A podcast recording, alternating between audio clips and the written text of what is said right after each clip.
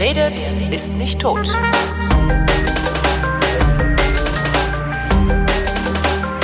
Willkommen zum Geschichtsunterricht einer Koproduktion von Vrindt und DLF Nova und aus Köln zugeschaltet Matthias von Hellfeld. Hallo Matthias. Und wie immer einen schönen guten Tag. Ähm, eigentlich hatten wir ja ein ganz anderes Thema geplant für dieses Wochenende. Äh, jetzt machen wir aber Charlottesville, wo es ja kürzlich diese Ausschreitungen gegeben hat. Ähm, äh, ja, Nazi-Ausschreitungen ja. eigentlich in den USA mit Hakenkreuzfahnen. Ja, und wir haben das geguckt alle und gesehen alle und waren entsetzt, haben uns ja. an den Kopf gefasst und haben gesagt, um Himmels Willen, wie ist es möglich, dass in Amerika ich sag mal, offen Nazis auftreten. Die Enkel derer, die die Nazis aus Europa genau. gekehrt haben, ja. treten jetzt mit Hakenkreuzfahnen auf. Ja, ja und ich habe immer gedacht, warum um Himmels Willen verbieten die das eigentlich nicht? Und wie, wie, es ja in Europa auch ist. Oder warum lassen die das so zu? Warum berichten Fernsehteams ohne irgendeinen Filter darüber?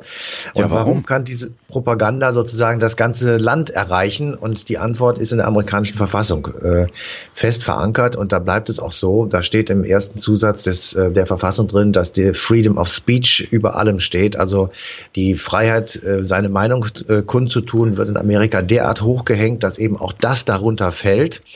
Und wenn man es jetzt bis zu Ende denkt, und das habe ich auch in einem O-Ton von einem äh, Menschen aus Charlottesville gehört, der so ein bisschen auf der rechten Seite auch angesiedelt ist, der hat gesagt, na ja, also äh, die meisten Amerikaner finden es natürlich nicht schön, wenn irgendjemand rückwärts mit dem Auto in irgendwelche Menschen reinfährt und die finden es auch nicht schön, wenn äh, geprügelt wird und wenn also richtig ähm, Blut fließt. Ja. Andererseits aber im Sinne der Verfassung der Vereinigten Staaten von Amerika ist das Demokratie pur. Das heißt, möge sich die bessere Argumentation durchsetzen. Selbst wenn es eine gewaltvolle ist? Möge jeder die Gelegenheit bekommen, seine Meinung zu sagen. Und möge, Selbst wenn es eine intolerante ist? Und möge jeder, äh, der das anhört, genau das im Kopf haben, dass nämlich jeder eben die Möglichkeit hat, das zu sagen, was er denkt. Und das hm. ist für uns Deutsche zumal, das ist ja klar wegen unserer Vergangenheit, aber für Europäer insgesamt sehr, sehr schwer zu verstehen. Absolut. Also weil ich ich habe da sofort dieses Toleranzproblem. Ja, in, in dem ja. Moment, wo ich die Intoleranz toleriere, äh, verschwindet die Toleranz, weil die Intoleranz als erstes die Toleranz äh, auslöschen wird. Ja, Du hast in allen Punkten recht. Ähm, auf der anderen Seite, wir haben uns ja angewöhnt, oder ich sage jedenfalls immer, dass wir uns das angewöhnen sollen, dass wir nicht unsere Denkkategorien hm. und unsere modernen Vorstellungen auf irgendwas drüber stülpen. Auf archaische, jetzt, archaische Völker überstülpen. Ob es jetzt historisch ist oder wie in diesem Zusammenhang sogar relativ politisch. Ja. Wir müssen es tatsächlich betrachten aus der Rolle und aus den Augen derer, die das tun. Ja. So, und wenn wir jetzt sagen, äh, das ist eine Gefahr für die amerikanische Demokratie, dann könnten wir das sozusagen mit unseren Kategorien auch relativ simpel begründen. Mhm. Die Amerikaner selber sehen das aber ganz anders. Die sagen, ähm, selbst wenn sie das alles ganz schrecklich finden und es auch so bezeichnen, das ist dann aber ihre Freiheit, ihre Meinung zu sagen. Ja, das mhm. heißt, sie akzeptieren schon, dass eben äh, dieser Radau, würden wir ja sagen, äh, auf ihren Straßen sich abspielt und diese schrecklichen Meinungen da kundgetan werden. Aber sie gehen eben mit der Freiheit der Rede sehr weit und das geht bis im Grunde genommen da, wo eben tatsächlich Gesundheit, Leben äh, und Leben auf dem Spiel stehen, da natürlich nicht mehr. Da ist dann klar, dass das ähm, sanktioniert wird. Das wird es klar. Ja Gewaltverzicht haben die ja im Prinzip. Naja, also sie, äh, du wirst natürlich schon in Amerika auch belangt, wenn du also Gewalt anwendest. Genau. Und wenn du, so, und das ist natürlich klar, das hat damit nichts zu tun. Aber du darfst eben mit Hakenkreuzen und ähm, die haben ja diese Sprechchöre da auch äh, munter ausgestrahlt. Also wir werden uns von den Juden nicht vertreiben lassen. Ja. Das ist so ein Satz, da ist mir wirklich kalt und äh, heiß geworden. Ähm, sie sagen ganz offen und ohne irgendeine ähm, Scheu, dass die Regierung von Zionisten okkupiert wurde. Ja, also das ist eine, eine jüdisch unterwanderte Regierung, die da im Weißen Haus sitzt. Und ähm, ja, das ist ein ganz, ganz klassisches antisemitisches Motiv, ne? Das absolut, internationale absolut. Finanzjudentum, das raffende absolut. Kapital. Ähm, absolut. Ja, ja, also das sind einfach äh, Dinge, die darf man aber da eben sagen und da kann auch der Präsident nichts gegen tun, egal wer es jetzt mal ist. Ja, bei ähm, uns gibt's ja, der Witz ist ja, bei uns gibt's das ja auch, es wird nur nicht explizit, nicht so deutlich gesagt, bei uns reden sie dann immer von der Hochfinanz, was was ja, ja auch nichts anderes als das internationale Finanzjudentum ja. bedeuten soll. Ne? Aber trotzdem, du kannst bei uns schon äh, relativ viel sagen, in Ja. diese Richtung jedenfalls, aber eben wirklich nicht alles. Und wenn du, wenn du nun tatsächlich sagen würdest, dass äh, die Regierung von Angela Merkel vom internationalen Finanzjudentum unterwandert wäre, dann würdest du schon relativ großen Ärger bekommen. Also das, ich sag mal, äh, ich wollte einfach am Anfang jetzt nur mal kurz so ein bisschen herauskriegen, es ist tatsächlich eine völlig andere Kultur. Es ist Ja. ein, ein völlig anderes Verständnis und auch Selbstverständnis von Meinungsfreiheit. Es ist ein anderes Verständnis von, wie gehen wir in der Öffentlichkeit mit uns um? Ähm, wie wird öffentlicher Raum definiert? Also was darf ich auf einer Straße, einer öffentlichen Straße machen, was darf ich nicht machen? All diese Dinge sind in Amerika eben etwas anders als bei uns. Und deswegen können wir uns zwar natürlich wunderbar darüber aufregen, was es da alles gibt, aber auf der anderen Seite ist es eben aus deren Sicht ein bisschen anders.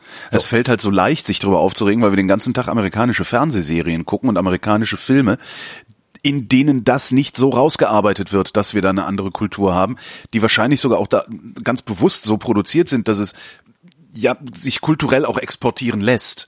Aber dass, dass die Welt halt nicht so aussieht wie bei Ally McBeal, ähm, das Ja. lernt man, glaube ich, erst, wenn man da mal hingefahren ist. Ja. Ja, und wenn man sich halt jetzt, wie wir gerade tun, es tatsächlich anguckt, es kommt natürlich äh, on top dazu, dass wir da mit einem Präsidenten äh, uns auseinandersetzen, der ja äh, in wirklich in fast allen seinen Äußerungen inakzeptabel ist. Und äh, insofern auch das, äh, da werden wir nachher nochmal drauf kommen, wahrscheinlich äh, das Ganze nochmal so ein bisschen angefeuert hat. Aber diese, diese Diskussion, äh, um was es da eigentlich geht, ja, also das Charlottesville, die Demonstrationen in Charlottesville rühren an eine tiefe uramerikanische Wunde. Aha. Wo Ja. kommt die her, die Wunde? Ja, die, die kommt aus dem Jahr 1865. Das ist jetzt, klingt jetzt ein bisschen bescheuert, aber das ist tatsächlich so. Nee, hatten wir ja neulich bei der Polensendung auch. Also al- es gibt Genau. alte Wunden in Bevölkerung Genau. oder in Völkern oder in Nationen. Ja. Wenn, wenn du dich mal in die Rolle eines texanischen Südstaatlers versetzt, ja, der äh, ein stolzer Amerikaner ist, der hat in seinem Leben und in sein, dem Leben seiner Vorfahren noch keinen einzigen Krieg verloren. Außer den Sezessionskrieg. Also bei dem Krieg Nordstaaten gegen Südstaaten ging es um die Abschaffung der Sklaverei. Die Südstaaten waren aus der Union ausgetreten, weil sie nicht wollten, dass die Sklaverei abgeschafft wird. Ist ja auch komfortabler, wenn man andere für sich arbeiten lassen kann, ohne die zu bezahlen. sie genau, aber sie haben eben diesen Krieg verloren Ja. und damit war die, Sü die Sklaverei in allen Unionsmitgliedern abgeschafft. So. Und einer der Generäle, der damals für die Südstaaten gekämpft hat, war dieser General Lee, dessen Statue auf Beschluss des Stadtrates von Charlottesville oder der, des Countys abgebaut werden sollte. So. Und das wiederum hat jetzt die Leute aufgebracht, die sagen, nein, wir, wir akzeptieren das nicht. Wir akzeptieren weder, dass es keine Sklaverei mehr gibt, noch, dass wir den Krieg verloren haben und noch, dass diese Statue abgebaut wird. Das war ja auch das, was Donald Trump meinte, dass jetzt auf einmal amerikanische Kultur verschwindet, wenn solche Statuen abgebaut werden. Auch da dreht sich bei uns die Hornhaut um, weil das, wenn Dann das müssten wir überall noch Adolf Hitler Plätze haben. Genau, Und wenn das, ja. wenn das die amerikanische Kultur ist, die da nicht abgebaut werden darf, laut Donald Trump, Ja. dann good night, weil da- das ist ja sozusagen das klassische Gegenbild zu Toleranz, zu Gleichheit der Menschen, Mhm. zu Gleichheit der Rassen, zu Gleichheit von Mann und Frau etc. etc. So, an diesem oder sagen wir so, an diesem uramerikanischen Trauma, jedenfalls was die Südstaaten angeht, entzündete sich sozusagen der Streit zwischen denen, die sagen, das Denkmal darf nicht abgebaut werden und jenen, die dagegen demonstriert haben. Und da hat sich sozusagen explosionsartig, weil das tatsächlich an den Ursud geht, also das ist tatsächlich das Selbstverständnis, ja, Ja. da hat sich das sozusagen aufgebauscht und da hat es sich einen Ausbruch gesucht und auch gefunden. Und da ist all das zu schein, äh, zutage gekommen, was es schon sehr lange gibt. Ja, wirklich sehr lange.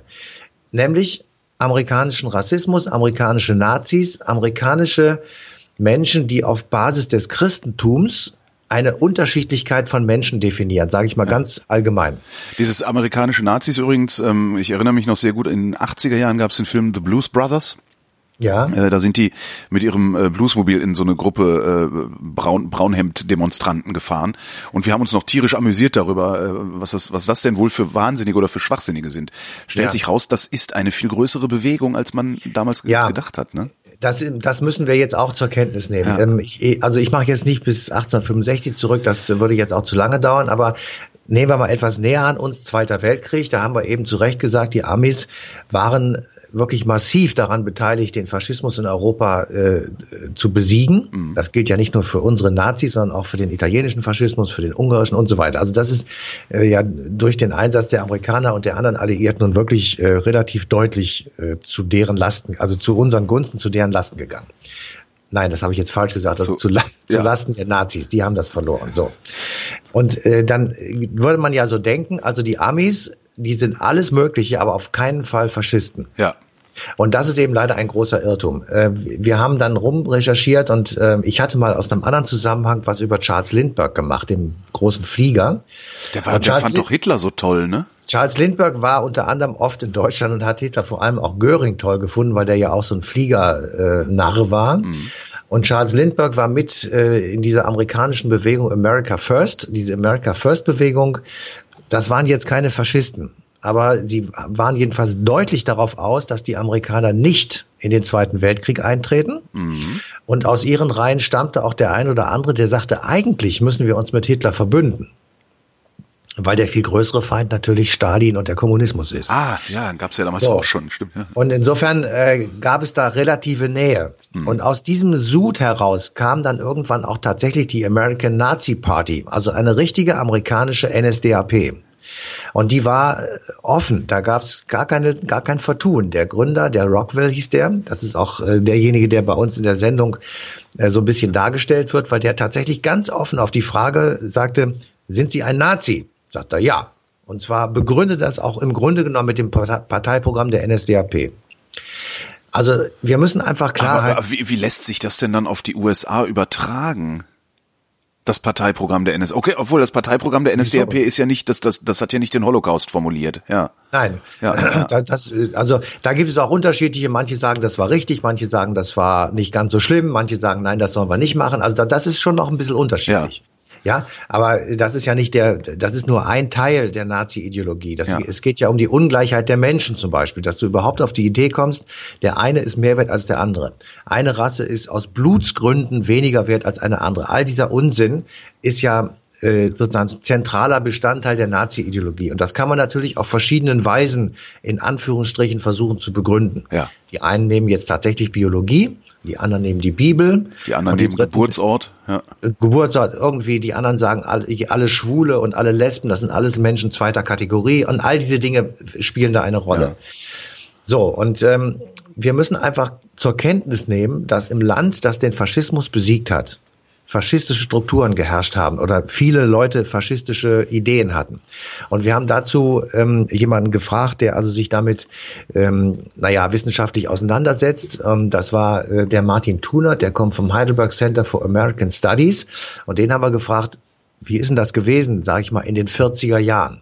Henry Ford äh, mhm. hat, hat äh, Hitler bewundert und es gab sehr viele Amerikaner, wie auch in England, es in der Elite Leute gab, die der Meinung waren, die Amerikaner sollen sich mit Hitler arrangieren, statt in den Krieg einzutreten. Die waschechten Nazis, die Neonazis, die gibt es. Es gibt praktisch auch die NSDAP Auslandsorganisation in Lincoln, Nebraska. Es gibt ein paar andere Gruppen, die auch explizit das Wort Nazi im Titel führen. Und im Gegensatz zu Deutschland äh, ist in den USA eben auch die Zurschaustellung dieser Symbole erlaubt, denn die USA haben einen sehr dominierenden Verständnis von Ausdrucks- und Rede- und Meinungsfreiheit, sodass die Zurschaustellung oder auch die Veröffentlichung von Schriften, äh, Nazi-Schriften äh, im Gegensatz zu uns äh, nicht verboten ist. Die meisten Amerikaner, die sich wirklich als Nazis, als Hitler-Bewunderer als Faschismusbewunderer geben, die tragen das auch wirklich stolz im Titel. Manchmal wird auch äh, der Titel geändert und da steht drin Aria-Organisation oder ähnliches, aber das sind dann auch Neonazis. Und am Ende ist es alles äh, White Supremacy, was da zum Vorschein kommt. Ne? Ja, also, genau. Also ich, ich habe äh, tatsächlich, also ich habe bei der bei der Recherche, ähm, ich sag mal so eine so eine Darstellung gefunden, die so ein bisschen versucht, das alles aufzubröseln in Form schlicht einer Matrix. Die haben einfach hier so 10, 15 Punkte ähm, aufgeschrieben und haben dann gesagt, wie wird das denn bei der Christian Identity zum Beispiel, dann bei den Nazis und bei denen, die sowas wie den dritten Weg machen, also so einen Mittelweg zwischen Kommunismus und Kapitalismus, ähm, nationaler Sozialismus könnte man dann beinahe dazu sagen, ähm, machen. Und da siehst du zum Beispiel, ich will jetzt einfach mal sagen, bei, äh, den Christen oder bei den sogenannten Christen wird Rasse biblisch äh, gerechtfertigt als biologischer Rassismus. Das heißt, sie machen eine Unterschiedlichkeit leiten sie aus der Bibel ab. Ähm, die amerikanischen Nazis, die also richtige Neonazis sind, ähm, deren ideologisches Hauptthema ist die Festschreibung der Unterschiedlichkeiten inner durch die Biologie. Mhm. Ja, also dann äh, wir zwei haben jetzt das große Glück, beides äh, reinrassige Germanen zu sein, sage ich mal, etwas spöttisch. Ja. Bei, bei, wir zwei haben die gleiche Bluts ähm, äh, ja, Zusammensetzung. genau, da wird's schon schwer, ne? Da das irgendwie zu formulieren überhaupt, so hirnrissig genau, ist. Genau, aber wenn du aus, wenn du da in Berlin ein paar Kilometer weiter Richtung Osten fährst, dann kommst du halt auf Leute, die aus einer anderen biologischen äh, Abstammung kommen und deren Blut ist dann schon wieder ganz unterschiedlich. Genau, so. die Untervölker, wie sie damals genannt wurden. Gut, dann nehmen wir mal äh, die Rolle der Frauen. Also bei den Frauen ist es eindeutig klar, Mutter ist äh, immer Mutter arischer Kinder. Ja. Also es geht auf gar keinen Fall, dass die also äh, ich sage jetzt mal, sich mit e jemandem einlassen, der nicht arisch ist, also die Nürnberger Gesetze, die das ja auch formuliert haben. Ähm, und sie ist also die Mutter der arischen Kinder und sie ist dem Manne absolut untertan. Also es gibt eine richtige Unterordnung mhm. und äh, Chefe ist Mann und nix Chefe ist ohne Schwanz. Fertig. Autoritäres Denken, ja. Keine Diskussion. Homosexuelle werden mit dem Tod bestraft. Ähm, die werden äh, bei, den, äh, bei den Nazis richtig als rassezersetzend äh, abgelehnt und die werden rausgeschmissen oder mit dem Tode bestraft. Abtreibung ist Mord. Ähm, die, äh, die amerikanischen Nazis sehen sowas auch als rassezersetzend an. Also wird eine äh, arische Frau bei der Abtreibung erwischt, dann ist das einfach Rassezersetzung, weil sie damit der Rasse gutes Blut verweigert ähm, und eben, ich sag mal, mit dafür Verantwortung trägt, wenn das Blut der reine Rasse, der reinen Rasse ähm, durch andere irgendwie zersetzt wird, weil sie also das Kind sozusagen verweigert. Also muss man muss man muss mal überlegen, was das alles heißt. Aber du redest jetzt gerade nicht über das Deutsche Reich 1930, sondern über die Doch. USA 2017. Doch, genau. Ah, noch sind wir im Deutschen Reich. Es ist im Prinzip das Gleiche. Okay. Es ist das Gleiche. Also okay. ich wollte am Schluss sagen, es ist eigentlich das Gleiche, weil du kannst es jetzt nennen, wie du willst. Also die Nazis oder die, ich sag mal, die Christen, die wollen einen arischen Gottesstaat, ja. würde ich das formulieren. Und die Nazis sagen ein arischer Führerstaat. Ja, also die wollen tatsächlich, der eine sagt, der Gott ist der Führer, der andere sagt, ein Führer ist der Führer. Und äh, die, die den dritten Weg nehmen, die sagen also ein, ein ich sag mal, rassischer Sozialismus. Das heißt, dieser Sozialismus ist zwar einerseits gleichmacherisch für alle, die dazugehören, aber eben tödlich für alle, die nicht dazugehören. Ein gesunder Volkskörper sozusagen. Sowas. Ja, ja, ja, verstehe. So, und äh, es gibt einfach äh, wirklich Gruppen, äh, Church of Jesus zum Beispiel ist sowas, oder die Christians, ähm, äh, die, die also äh, eine, eine Supremacy einfach aufbauen der weißen, gottesfürchtigen, arischen Menschen, die eben über den anderen stehen und eine Suprematie sozusagen haben in Amerika. So, und damit ähm, bist du wirklich bei den bei ganz strammen Nazis, bei richtig faschistischen Organisationen, bei Gruppen, die in Deutschland alle im Knast säßen und die auf gar keinen Fall eine Partei gründen dürften. Ja. So. Ähm, und wir, wir, so schlimm das ist, also wirklich, das ist, es ist wirklich, man kann es eigentlich kaum sagen alles, aber es ist tatsächlich in deren Gedanken. Ja. Und jetzt kommt ja die spannende Frage, wie viele weiß, weiß man, entschuldige, weiß man, wie viele dem angehören, diesen, diesen, das dieser. wollte ich gerade sagen. Oh, Entschuldigung. es ist natürlich die Minderheit in Amerika. Es ist, ich kann jetzt nicht sagen, so viel Millionen oder so viel Prozent, das ja. kann ich nicht sagen. Aber ähm, es ist natürlich in der Gesellschaft in Amerika insgesamt gesehen, ähm, das sind 320 Millionen Menschen oder sowas. Ähm, wenn das hier vielleicht auf 10 Millionen kommt oder sowas, dann ist das zwar eine irrsinnige äh, Zahl, aber im Vergleich zu 300 Millionen natürlich eine verschwindende Minderheit. Ja. Gleichwohl Gleichwohl, ähm, Sie, und das ist jetzt die Frage, ähm, auf was setzt das auf? Also was, diesen Sud, den wir jetzt beschrieben haben, den gab es immer schon. Mal mehr, mal weniger. Aber jetzt kommt sozusagen A durch äh, Donald Trump im Weißen Haus, der äh, von diesen Gruppen gewählt wurde und der zumindestens sich nicht so von ihnen distanziert, dass die sagen würden, den wählen wir nicht mehr. So. Jetzt kann man natürlich sagen, das macht er aus politischem Opportunismus, weil er seine Position behalten möchte, weil er vielleicht wiedergewählt werden will, weil er diese Leute sozusagen um sich herum schart, ohne mit ihnen sich gemein zu machen. Könnte man sagen. Kann man aber nicht mehr sagen, seitdem er sagt, dass auf beiden Seiten in Charlottesville gute Leute waren. Ja. Auf der einen Seite von Charlottesville waren die, die wir gerade beschrieben haben. Ja. Und von denen ist aus meiner Sicht keiner gut. Nee, aus meiner ja? auch nicht. Mit denen kann ich mich nicht gemein machen. Nee. es ist ja unbestritten, dass auch bei den Gegendemonstranten möglicherweise Gruppen dabei waren, mit denen ich mich auch nicht gemein machen könnte. Das kann schon sein. Ja, ja aber ja. Aber von denen sagt keiner, dass äh, die Juden schlechte Menschen sind. Ja. So. Genau. Und das ist eben der Unterschied. Also von denen will keiner, von denen will keiner ja den gesunden Volkskörper ähm, erschaffen. Ja. Mhm. So und es wäre eben gut gewesen, das ist ja also wirklich eine Binsenwahrheit. Es wäre eben gut gewesen, der Präsident, wie alle anderen vorher das auch gemacht hat. Ich sage auch gleich ein Beispiel, was mich sehr beeindruckt hat. Ähm, er hätte sich sozusagen davon distanziert. Kurzes, kurzer Gedankeneinschub, 9-11. Ja. Der damalige Präsident war George W. Bush Jr. Mhm. Der war noch gar nicht so lange im Amt. Das Ding kracht da zusammen und die Welt hält den Atem an. Der, der hält markige Sprüche in Richtung äh, alle möglichen, heute würden wir sagen, einfach Richtung Terroristen. So. Ja. Das war alles relativ undifferenziert, aber er hat eine klare Sprache gesprochen. Achse des Bösen damals, ne? Nordkorea, dann, äh, was noch? Und dann ja. ist er in eine Moschee gegangen. So. Das nenne ich tatsächlich, das muss man, muss ja. man einfach mal so sagen, das nenne ich tatsächlich ein, den Versuch, äh, die Diskussion mit den eigenen Leuten, die Moslems sind, nicht abreißen zu lassen. Ja. Man kann ja sagen, das waren irgendwelche äh, muslimische Terroristen ja. äh, von IS oder Al-Qaida, was auch immer, das ist egal. Das, das sind Leute, die sich auf den Koran berufen. Ja. Aber trotzdem kann man sagen, es gibt natürlich Millionen von Moslems, das sind ganz nette Menschen. Ja. Und die haben halt eine Religion und das ist deren Problem. Und da gehe ich jetzt in die Moschee und symbolisiere dadurch, mit euch möchte ich gerne weiter sozusagen befreundet sein. Ihr seid weiter Teil unseres Volkes. Ja, das ist, finde ich jedenfalls, eine sehr schöne ähm, Symbolik. Ja, ob die funktioniert hat, wäre jetzt noch die Frage. Also da müsste man müsste mal die Moslems in den USA fragen. Genau, ne? das Weil wäre dann ja. In, in den Ländern, äh, die die USA danach äh, angegriffen haben, äh, sieht das ja ganz anders aus. Also da Vollkommen die USA ja immer noch als der Teufel. Ja. Vollkommen klar. Aber man, man hätte ja auch sagen können, warum geht der Trump dann nicht nach Charlottesville und ähm, ja äh, unterhält sich mit denen, die da Opfer waren tatsächlich. Also die, die, ich sage jetzt einfach mal mit diesen Leuten, das hat er ja hinterher auch gemacht, aber eben viel zu spät, in der dieses Auto, in die, die dieses Auto hineingefahren ist, oder von mir aus auch mit den äh, Ansprechpartnern der Gegendemonstranten und äh, öffnet sich für die und diskutiert mit denen, was wollt ihr eigentlich? Hm. So, das wären alles Symbole gewesen, von denen man hätte erwarten können, das funktioniert. So aber äh, müssen wir in Amerika etwas konstatieren, was langfristig, finde ich jedenfalls, sehr, sehr, sehr besorgniserregend ist.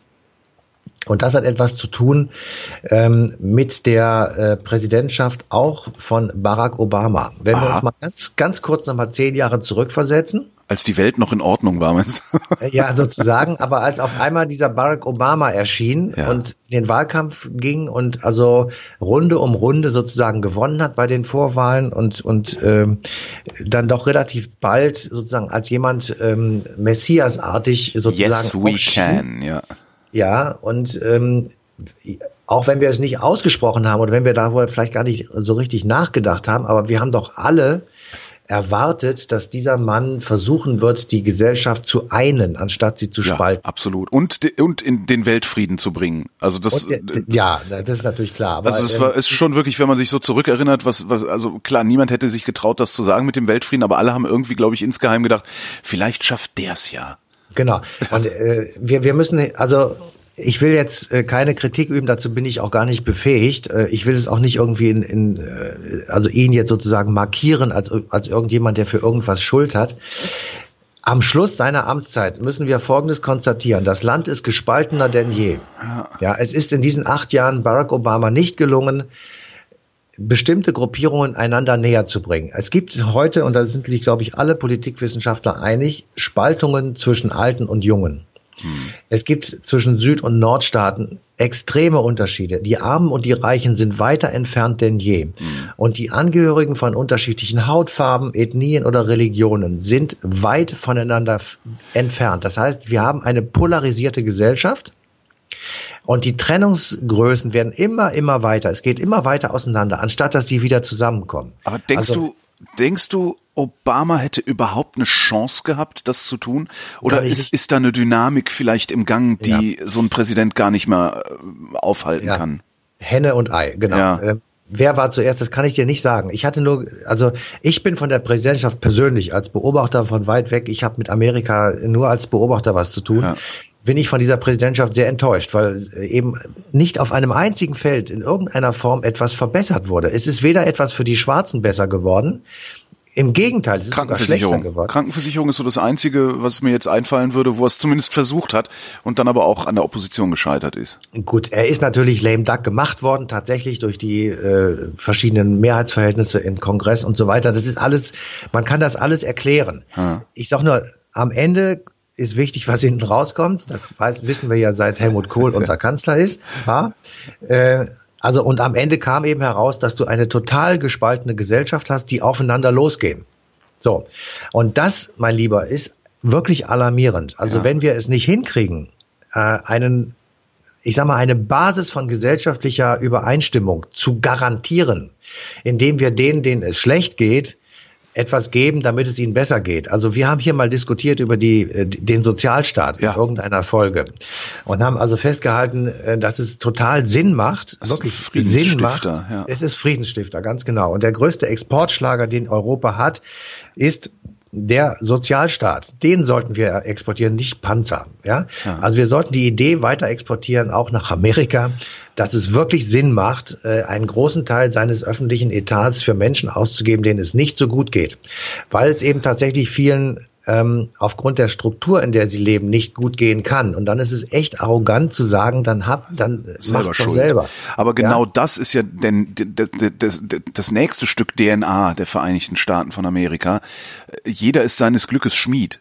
Den, den ich ja. würde befürchten oder ich fürchte, es ist unmöglich, den Amerikanern, also oder einer hinreichend großen Zahl Amerikaner, äh, dass es, dass es sich demokratisch bemerkbar macht, zu erklären, dass der Sozialstaat sinnvoller ist als ähm, diese Waffen. Idee, äh, ja, oder auch diese Idee von, du bist deines Glückes Schmied. Wenn du es nicht schaffst, dann schaffst du es halt nicht. Ist, bist halt selber schuld. Ja. Obwohl es sich ja nachweisen lässt, dass das nicht stimmt. Ja, ja also aber sie sagen dir dann irgendwie so Beispiele vom berühmten Tellerwäscher, der es dann geschafft hat, oder ja. eben von Donald Trump von mir aus, der es auch geschafft hat, angeblich jedenfalls, ähm, dass es eben doch funktioniert und dass diese demokratische Gesellschaft in Amerika derart durchlässig ist, dass du tatsächlich von ganz unten nach ganz oben durchstarten kannst. Das mag alles auch stimmen. Ja, für, also für ein paar hundert oder ein paar genau, tausend. Ich, ich will das gar nicht bestreiten, ja. Ähm, aber es ist ja noch viel schlimmer eigentlich und das ist das, was ich tatsächlich als These spätestens seit Charlottesville, aber eigentlich auch schon seit längerer Zeit mit mir rumtrage. Ähm, also wir haben, ich sag mal, spätestens einsetzend mit dem letzten Irakkrieg. 2003, ähm, der? Genau, den okay. Amerikanern, ich sag mal so ein bisschen auch moralisch die Führungsrolle abgesprochen. Ja. Also der Wahlkampf, mit dem dann Helmut, äh, Helmut sag ich schon, Gerhard Schröder loszog, wir, wir machen da nicht mit, war. Das war jetzt übrigens der zweite Helmut Kohl-freudsche Versprecher heute. Ich, ich gestehe. Das ist, weil Angela Merkel demnächst wieder Kanzlerin wird und ja. das ist dann so ähnlich wie Kohl. Ja. Genau, ich gestehe das. Ähm, also, ja. ähm, es war tatsächlich äh, natürlich einerseits politisch klar, andererseits war es auch wahltaktisch auch klar, aber andererseits eben auch eine, eine Frage der Moral. Und das glaube ich dem Schröder sogar. Und ich erinnere mich gut an die Diskussionen, die ich so mit meinen Freunden geführt habe, wegen Krieg und Frieden und überhaupt geht uns das was an und ist das gerechtfertigt und darf man einen Krieg führen? Und die Amis äh, sind da jedenfalls nach meiner Auffassung damals George W. Bush äh, relativ ähm, tollpatschig sozusagen ja. in diese in diesen Krieg reingedonnert und haben ihn einfach geführt. Das Schlimme ist ja, dass man es ihnen damals schon gesagt hat, ihnen gesagt hat, hört ja. auf damit, ihr habt überhaupt keine Exit-Strategie. Genau, also das sie haben irre. sie haben schwer dafür gelitten äh, und sie sind letztendlich, kann man einfach sagen, dafür auch bestraft worden. So, das ist das ist eine eine ein moralischer Niedergang. Jetzt aber kommt noch etwas Zweites hinzu, das aufbauend auf diese moralische äh, Fehlleistung, sage ich jetzt mal etwas arrogant. Ähm, die Amerikaner offenbar sich aus bestimmten Sachen innerlich zurückziehen und wieder sozusagen auf ihren Kontinent zurückgehen. Ja. Und das hinterlässt weltweit ein Vakuum. In das versuchen China und Russland zum Beispiel hineinzukommen. Ähm, vielleicht sogar auch Europa. Ähm, das wird eine ganz neue äh, politische Balance in der Welt nach sich ziehen, die aber vermutlich, und das ist jetzt meine These, das kann ich nicht beweisen, aber das ist meine These, dazu führt, dass der Einfluss der Amerikaner zurückgeht. Und dass eben der Aber Einfluss um welchen von anderen, Preis? Genau, zu anderen dazu, also dass der Einfluss anderer hochkommt. Der Preis, den kann ich dir nicht sagen, der kann aber natürlich sehr hoch sein. Auf der anderen Seite, die Tatsache, dass die Amerikaner äh, jetzt wirklich schon viele Jahre hier, äh, ich sag mal, die Führerschaft des Westens innehaben. Ich habe die Anzahl der Kriege nicht gezählt, die sie da geführt haben und wo sie wirklich auch Not und Elend über andere Teile dieser Welt gebracht haben, ohne Not. Ja. Ja, also ähm, der Irakkrieg ist jetzt so ein Beispiel, das war so das letzte, wo man im Grunde genommen den ganzen Mittleren Osten aufgerissen hat und ja. einfach offen hinterlassen hat. Und sich dann wundert, dass sowas wie ich sage jetzt mal, das Syrien ist jetzt so das letzte Beispiel, aber äh, ein völlig ähm, aufgelöster Kontinent sozusagen sich da gegenseitig hm. die Rübe abschlägt. Ja, meine Sorge wäre dann nur, dass was, was die USA, die sind ja nicht nur militärisch und wirtschaftlich irgendwie äh, Führungsmacht auf der Welt, sondern halt auch moralisch. Das heißt, ja. ähm, der Liberalismus, ja, ich kann, wenn die USA sich zurückziehen, könnte der Preis halt sein, dass sich der Liberalismus mit zurückzieht. Und das wäre für mich persönlich, also ich kann mir keine größere Katastrophe vorstellen, ja. als dass die Welt illiberaler wird, als sie ohnehin schon ist. Und Aber wenn China so? oder Russland zur Führungsmacht aufsteigen, dann sehe ich genau das. Ich sehe illiberale Staaten, ja. äh, Führerstaaten, ähm, im Grunde äh, so, so den Faschismus, den du, den du am Anfang der Sendung skizziert hast, in einer ja, Light-Version. Naja, das ist jetzt ein bisschen zu weit, vielleicht finde ich. Also, naja, Schwule haben nichts mehr Meinung, zu sagen, Schwule haben nichts zu sagen, Minderheiten haben nichts zu sagen. Ähm, wer aufmuckt, wer Rechte für sich reklamiert, äh, ist ein Terrorist. Das sind ja so die Sachen, die, die sehen wir da ja äh, beispielsweise. Aber glaubst du nicht auch, dass nach dem, was ich dir gerade erzählt habe über einen Teil der amerikanischen Bevölkerung, dass auch dort der Liberalismus schon lange ausgedient hat, glaubst ja. du wirklich, dass äh, die Mannschaft im Weißen Haus, die jetzt die nächsten drei, mindestens vielleicht sogar die nächsten sieben Jahre dann noch regiert, irgendetwas mit dem Wort Liberalismus anfangen kann? Glaube nee. ich nicht. Nee. Ähm, und glaubst du nicht auch mit mir, dass sich dann auch die amerikanische Gesellschaft in dieser Zeit, in der diese Menschen da am Ruder sind, stark verändern wird? Ja sie wird noch weiter auseinandergehen, noch weiter polarisieren, weil natürlich auf der einen Seite diejenigen, die Herrn Trump gewählt haben und das gut finden, was er tut, ähm, je länger er im Amt ist, ihn immer weiter unterstützen werden. Währenddessen die anderen, die meinetwegen Frau Clinton gewählt haben oder, oder wirklich ernsthafte Demokraten sind, die verbiestern genauso, weil sie merken, sie, sie dringen einfach nicht mehr durch.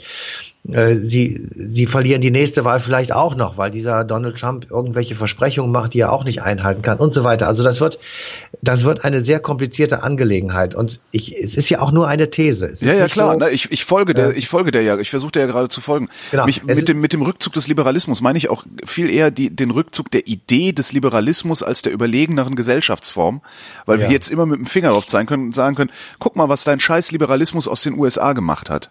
Ja, und was er auch hier macht, mein Lieber. Also wir sind, wir, wir, wir dürfen, also du zeigst mit einem Finger auf Amiland, drei zeigen auf dich. Das ist wirklich so. Wir natürlich, also wir müssen uns das ja auch fragen, wie gehen wir mit Minderheiten um? Ich meine, wir können jetzt sagen, in Deutschland ist es alles supi, wir haben jetzt die Ehe für Schwule und wir haben die Ehe für Lesben und bla bla bla. Alles korrekt, alles gut, unbedingt machen. Aber glaubst du wirklich, dass wir davon einen einzigen Menschen überzeugt haben, ähm, das auch wirklich gut zu finden, für sich in seiner in seinem Leben auch wirklich zu integrieren? Oder ist das einfach eine Setzung einer Mehrheit im Parlament, die gesagt hat, wir machen das jetzt? Ja, es ist wir eine müssen Setzung doch damit, ja. Ja. ja. wir müssen doch, wir müssen doch äh, im Kopf haben, dass äh, die AfD äh, wenn ich du deren Programm sagen, liest, ja, ja. dann ist das das krasse Gegenteil wird dort erzählt. Ja. So, das krasse Gegenteil. Und die werden vielleicht zehn Prozent der Stimmen kriegen. Das ist natürlich auch eine Minderheit, klar. Aber, aber sie ist vorhanden. Und woher genau, weiß ich, dass sie nicht morgen doppelt so groß ist? Genau. Und das ist genau der, die gleiche Tendenz zur Polarisierung. Die haben wir bei uns auch. Also wir haben auch Leute, die sind abgehängt. Natürlich, dann kommt immer Frau Merkel faltet die Hände, zieht die Lippe runter und sagt, wir haben aber nur zwei Millionen Arbeitslose oder sowas. Ja, das stimmt. Ja, aber fünf ja, Millionen auf Hartz IV. Ja. So ist das. Und wir haben eine Million Leute, die sind in irgendeiner Warteschleife und, ja. und rennen von Amt zu Amt und kriegen irgendwelche Fortbildungsmaßnahmen, die völlig sinnlos sind. Ähm, wir, wir sind dabei und wir machen das jeden Tag weiter, unsere Produktionsgegebenheiten ähm, komplett zu verändern, immer weiter zu digitalisieren, immer weiter mit Robotern, immer weiter zu ähm, rationalisieren globalisieren, sodass wir auch immer weniger Menschen in Arbeit zu den alten Jobs brauchen, die die Leute können. Gerade ein Interview Jobs. gelesen, gerade ein Interview gelesen mit einem Ökonomen, ging es auch um Globalisierung und der sagte, ja, die Globalisierungsverlierer, also sie haben richtig geguckt. Das heißt ja immer, naja, die, die, äh, wenn die Arbeitsplätze in der, was weiß ich, Tuchverarbeitenden Industrie ja. in Süddeutschland verschwinden, dann gehen die alle zu BMW und bauen Autos. Das ist Nein. ja so die Utopie, die dahinter steht. Ja. Und der sagt halt, stimmt nicht. Also sie haben sich das angeguckt, haben halt auch äh, Erwerbsbiografien sich angeguckt und gesagt, ähm, überspitzt gesagt kann man es formulieren, äh, die Verlierer der Globalisierung äh, gehen zu McDonalds an die Kasse. So ist das. Und auch da ja. wird es bald keine mehr geben. Ja. Ähm, ja. Ich habe jetzt, ja, weil die werden Verdammt, automatisiert ja. werden. Und ich habe äh, neulich eine wirklich niederschmetternde Analyse in, aus England gesehen, dass die einzigen Niedriglohnjobs, die es noch gibt dort, sind an der Kasse bei irgendwelchen Supermärkten. Ja. Und dann kommt die erfreuliche Nachricht, dass auch dort tatsächlich demnächst automatische Kassen eingesetzt werden, so wie bei Ikea zum Beispiel jetzt schon. Ja. Da steht nur noch eine einzige Nase rum und sorgt dafür, dass du diesen komischen Schniedel da auf den vier oder sechs Kassen hat der hat der unter genau, sich dann, ja. genau, dass du dass du da dieses komische Pistolengerät also auf den richtigen Barcode tust und das und so weiter. Also mehr machen die nicht. Ich will nur sagen, ähm, es hat nie in der Geschichte Stillstand gegeben, es hat immer Veränderung gegeben, es hat immer Rationalisierung gegeben, es ist immer moderner geworden. Das ist ja logisch, wenn man es mit der Antike vergleicht, dann ist ja hier, das kann man ja gar nicht mehr miteinander vergleichen. Aber wir müssen tatsächlich aufpassen, dass sozusagen der moralische Überbau über diese Veränderung eben nicht verloren geht. Und ich meine, das ist wirklich nur meine Meinung, dass er in Amerika derzeit jedenfalls verloren gegangen ist. Und ich würde den Anfang dieser Entwicklung bei Ronald Reagan setzen. Und Aha. das ist ist zeitgleich mit Maggie Thatcher. Das war 84? Ja, um Mitte der 80er, okay. wo die diese diesen zügellosen Kapitalismus äh, ja diesen ein, ein Rand ein Rand Kapitalismus ja genau, genau diese den haben sie richtig von der Leine gelassen. Ja. Maggie Thatcher hat damit den Briten einen absoluten Bärendienst erwiesen, weil sie hat im Prinzip das diese Insel entkernt. Da ja. gibt es keine Großindustrie mehr. Und wenn es was gibt, gehört es irgendwelchen ausländischen Firmen, die da produzieren. Genau, also, müssen, ja. genau. Und äh, das ist einfach das Spiel der Kräfte. Und äh, da sitzt irgendein japanischer Mogul, der eine Firma in Großbritannien betreibt, der sagt sich irgendwann, ist mir zu teuer, mache ich zu. Und dann ist es vorbei. Da kann die britische ja. Regierung nichts mehr machen. Also, äh, und Ronald Reagan hat das eben in Amerika gemacht. Die feiern den alle als den großen konservativen Ökonomen. In meinen Augen ist er mit eben Frau Thatcher und noch sicher ein paar anderen, die wurde dann ja hinterher, das wurde ja fortgeführt, merkwürdigerweise von Tony Blair. Ähm, New Labour war das, genau. New Labour, da war auch äh, mein Freund Gerhard Schröder dabei, der das auch ganz toll fand mhm. und der eben auch viele Dinge ähm, also die völlige, ähm, das Auflösen von Arbeitsschutzgesetzen, das Auflösen im Prinzip von Gewerkschaftsverträgen, ja. dass du einfach sagst, wir müssen es so hinkriegen, dass die Arbeiterschaft mit den Unternehmern sich das irgendwie direkt auskegeln, weil man kann eben in einer differenzierten ähm, Wirtschaft nicht mit Pauschalverträgen äh, arbeiten, weil das wird dem einen gerecht, dem anderen nicht und dem, der es nicht gerecht wird, der geht dann pleite. Das war ja so eine Art äh, Grundmuster und wir müssen das alles auflösen, wir müssen einfach die liberalen liberalen Kräfte am Markt ja. laufen lassen. Dann das war das die Drohung damals, gehen. ne? Und ich bin ja mittlerweile nicht mehr so sehr davon überzeugt, ob die Drohung tatsächlich wahr geworden wäre. Keine Ahnung. Das kann ja. ich dir nicht sagen. Äh, ich, weiß ich auch nicht. Aber ist so, ja. also, da, ja. da, da Kontrafaktizität zu betreiben. Also ich ähm, habe, also so, man, man liest immer häufiger jetzt so die Ta dieser Tage ähm, über die Agenda 2010, die Schröder damals ja auch ähm, angeschoben hat, äh, dass die gar nicht gebracht hat, dass es uns heute so, so gut geht oder so vermeintlich gut geht. Das ist nicht Ergebnis der Agenda 2010. Ist so eine, sind so Stimmen, die laut werden. Ja. Und das sind auch durchaus Stimmen von renommierten Ökonomen, die da auch mal hingegangen sind und nachgerechnet haben und gesagt haben, was ist denn da eigentlich passiert? Wo sind denn da eigentlich welche Arbeitsplätze entstanden? Was ist denn eigentlich mit ja. den Löhnen passiert und so? Mhm. Ähm, ja, eventuell war das alles tatsächlich für die Katz. Ja, und es geht uns trotz der Agenda 2010 gut. Und wieso ist das passiert? Was? Dass es uns so gut geht?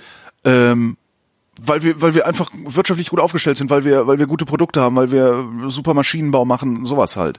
Okay. Also es, ich muss da, ich habe mich da noch nicht tief genug eingelesen, aber das ist vielleicht ist es auch für, dich als Historiker ganz interessant, ja. zu gucken, wie sich da gerade so ein, so, so ein, wie da sich gerade so ein Meinungswandel einfrisst in die ja. äh, äh kürzere Geschichtsschreibung der Bundesrepublik. Das ist ganz interessant. Ja, aber also wir, das wurde ja damals, äh, also mit mit also Reagan kriegte einen Begriff, das war Reaganomics. Ja. Und sie kriegte den Begriff Thatcherismus. Ja. So. Und diese beiden sind beides Deregulierungskonzepte gewesen, wo du einfach sagst, lass sie von der Leine und lass sie laufen. Ja. Und da kann ich dir als Historiker sagen, das entfacht nur Stress. Ja. Das entfacht Ja, wirklich nur Stress. Laissez-faire war noch nie gut. Ja, laissez-faire, das ist ja noch was anderes, Ja, aber weiß. dass du, einfach, dass du einfach sagst, äh, wir machen jetzt sozusagen, wir, wir, wir nehmen sämtliche Fesseln weg, ja, und lassen mal die Menschen miteinander auskommen. Und das äh, ist definitiv äh, für einen Hintern. Vor allen Dingen, wenn sie sowieso schon sagen. bewaffnet sind. Ja. Genau. Ähm, wie gesagt, ich, wir kommen wieder zurück auf das, was da in Charlottesville für Ja. uns alle sichtbar geworden ist. Und ähm, wir wollen das jetzt nicht zu weit treiben, Sekunde, aber eine Sekunde noch. Du sagtest, ähm, in deiner, in deiner Wahrnehmung hat äh, dieser, dieser Niedergang, also der moralische Niedergang der USA ähm, mit Reagan angefangen. Das sind zwei Generationen. mindestens. Ähm, ja, zwei Generationen, ja. ist da eine Wende überhaupt noch dann absehbar? Wie, wie, wie sieht sowas aus, wenn irgendwie ich sag mal, Imperien äh, niedergegangen sind? Ähm, Ja. So historisch jetzt gesehen, ist, ist, ist es jemals, ist, ist es jemals gelungen, dem, dem Imperium gelungen, das Ruder noch mal rumzureißen? Also ich habe mal, ähm, das habe ich ja schon mal gesagt, ich habe ja mit Hans-Dietrich Genscher mal eine Zeit lang was zu tun gehabt und ähm, habe mit ihm natürlich auch so über Allgemeines geredet. Und der hat gemeint, ähm, wir sehen historisch betrachtet gerade den, den Untergang eines Imperiums. Das kann man an historischen Beispielen auch nachvollziehen, dass bevor es zu Ende ist, es einmal noch richtig hochgeht. Ähm, Was genau wäre das Imperium? Der Westen oder die USA? Die USA. Aber der Westen ist davon natürlich auch betroffen. Also wir reden jetzt nicht davon, dass das irgendwo am Ende der Welt passiert, ohne dass wir uns da irgendwie von äh, beeinflussen lassen. Wir sind davon Teil. Ja.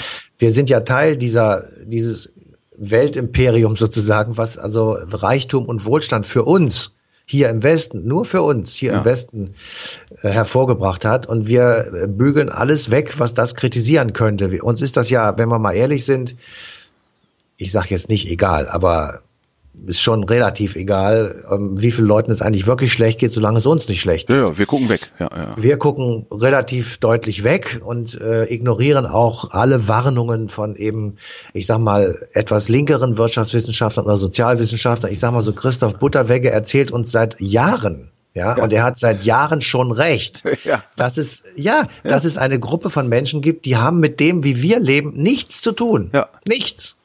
Das ist. Die teilen äh, sich einfach nur das Land mit uns. Ja. ja, und die Luft zum Atmen, mehr nicht. So. Und das, obwohl wir immer noch, ob, und schon ein bisschen gekürzt oder stark gekürzt, aber immer noch einen ganz, ganz großen Teil unseres öffentlichen Geldes für den Sozialstaat ausgeben. Ja. Nämlich ungefähr ein Drittel. Obwohl, äh, wenn man eine halbwegs erträgliche Arbeitsbiografie hat, man eine ganz erträgliche Rente bekommen kann, mit Zusatz noch sogar ein bisschen besser. Aber ähm, trotzdem gibt es halt eine große Gruppe von Menschen, die nach Millionen zählt. Ja? Die sogenannten Abgehängten. die sogenannten Abgehängten. Und die werden dann, äh, oder die sind bisher irgendwie so ein bisschen ruhig gehalten worden, aber wenn sie jetzt eine Stimme kriegen, ähm, dann könnte es eben sein, dass sie sich tatsächlich Luft verschaffen und sagen, wir wollen auch etwas von diesem Kuchen haben. Das ist es ja, ich vermute ja nicht, dass es das ist, was sie sagen, sondern ich vermute, die sagen, wisst Ja. ihr, was ihr uns könnt? Ihr könnt uns mal am Arsch lecken. Wir haben nämlich schon nichts mehr zu verlieren und jetzt zeigen wir euch mal, wie das ist, etwas zu verlieren. Ja, Ich glaube, dass es viel eher eine Motivation ist. Es könnte sein. Also ich, ich will da nichts ausstehen. Ich will jetzt aber auch nicht den Teufel an die Wand machen. Also wir machen jetzt hier nicht in Schwarzmalerei. Aber mein, meine Befürchtung ist, dass eben, äh, ich sag mal, ins Sprachrohr oder in Sprachform gegossen durch so etwas wie die AfD, Ja. ähm, sich der Zorn einerseits gegen dich und mich richtet möglicherweise, aber eben andererseits auch gegen Ausländer, gegen äh, Flüchtlinge, gegen Asylsuchende, die einfach hier als Schnorrer und Schmarotzer abqualifiziert werden und denen man richtig ans Fell will und dem, bei denen ist es auch egal ist, ob sie umkommen dabei oder nicht. Das ist denen dann scheißegal. Ja. Die werden die auf irgendein wackeliges Bötchen setzen und Richtung Libyen wieder schicken. Ja. Etwas überspitzt gesagt. So. Ähm, und insofern finde ich jedenfalls, wir müssen aufpassen, dass äh, in all diesen liberalen Gesellschaften, die ja dann tatsächlich auch Neigung haben, es liberal zu belassen, trotzdem ein gewisses Maß an staatlicher Kontrolle sozusagen sein muss, meines Erachtens, um solche Entwicklungen zu verhindern. Ja, du sagtest, ähm, wir sehen, wir sehen den Niedergang eines Imperiums, das sich jetzt nochmal aufbäumt. Nee, das ist schon vorbei. Die Auf, das Aufbäumen ist im Grunde genommen schon vorbei. Das war dann so der Versuch von Reagan, äh, ah. sozusagen die, die Weltführerschaft wieder zu kriegen und einfach äh, den, den, ich meine, wir erinnern uns alle an SDI zum Beispiel, ja? Äh, also, ja, ja, ja. Äh, diese Star Wars, strategische, ja. genau, strategische Verteidigungsinitiative hieß es übersetzt, die dann also im Weltraum irgendwelche Raketen abschießen könnte, die der böse Russe in, in viel finsterer Absicht aus Baikonur oder anderswo äh, gen Amerika schickt. So und ähm, allein die Vorstellung, dass das passieren könnte, hat ja die wildesten Fantasien ausgelöst und hat natürlich dafür gesorgt, dass äh, dadurch, dass das als machbar dargestellt wurde, dass eben die Amerikaner äh, den anderen sowas von überlegen sind, ähm, dass wenn sie sowas bauen, dass sie dann im Grunde genommen unangreifbar sind ja. und selber angreifen können, wo immer sie möchten. Ja.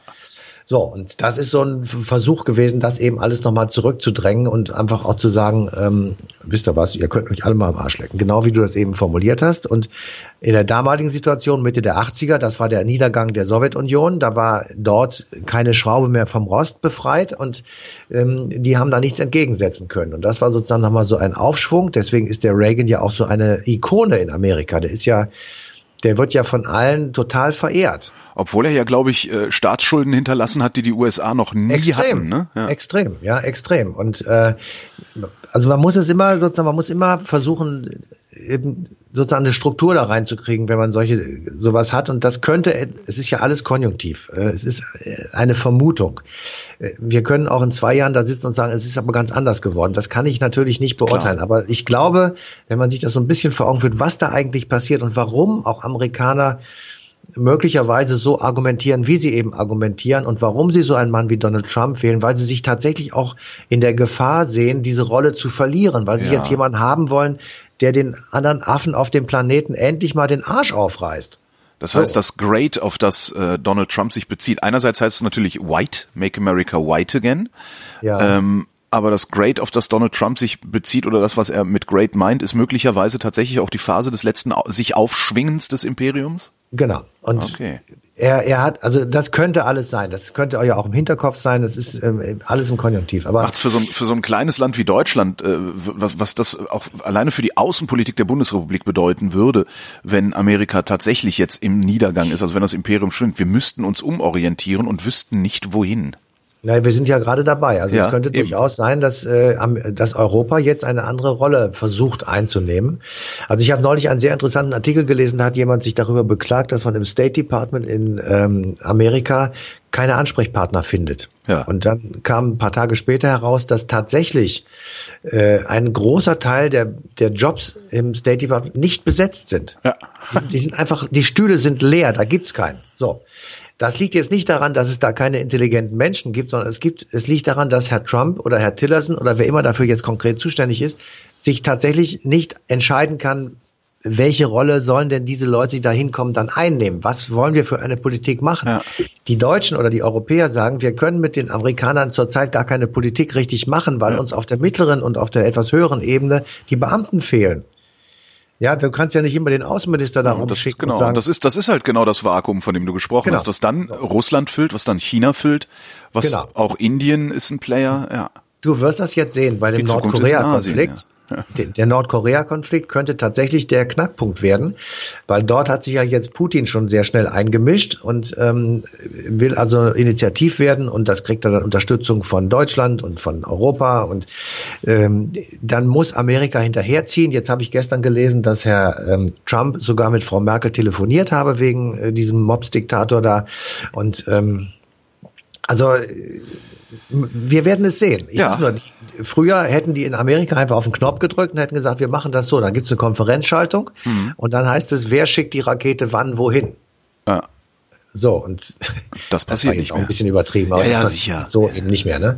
Und ähm, wie gesagt, das, wenn du die Geschichte der amerikanischen Staaten dir anguckst, das ist tatsächlich eher immer schon, eigentlich immer schon so gewesen, bis lange nach dem Ersten Weltkrieg, dass sie sich auf Amerika konzentriert haben, dass sie also die Monroe-Doktrin, die ist aus, mhm. glaube ich, aus dem Jahr 1823 oder sowas, ähm, die also sagte, dass sie sich nie wieder in einen europäischen Konflikt einmischen, es sei denn, Europa versuche, Amerika wieder zu kolonialisieren. Ja.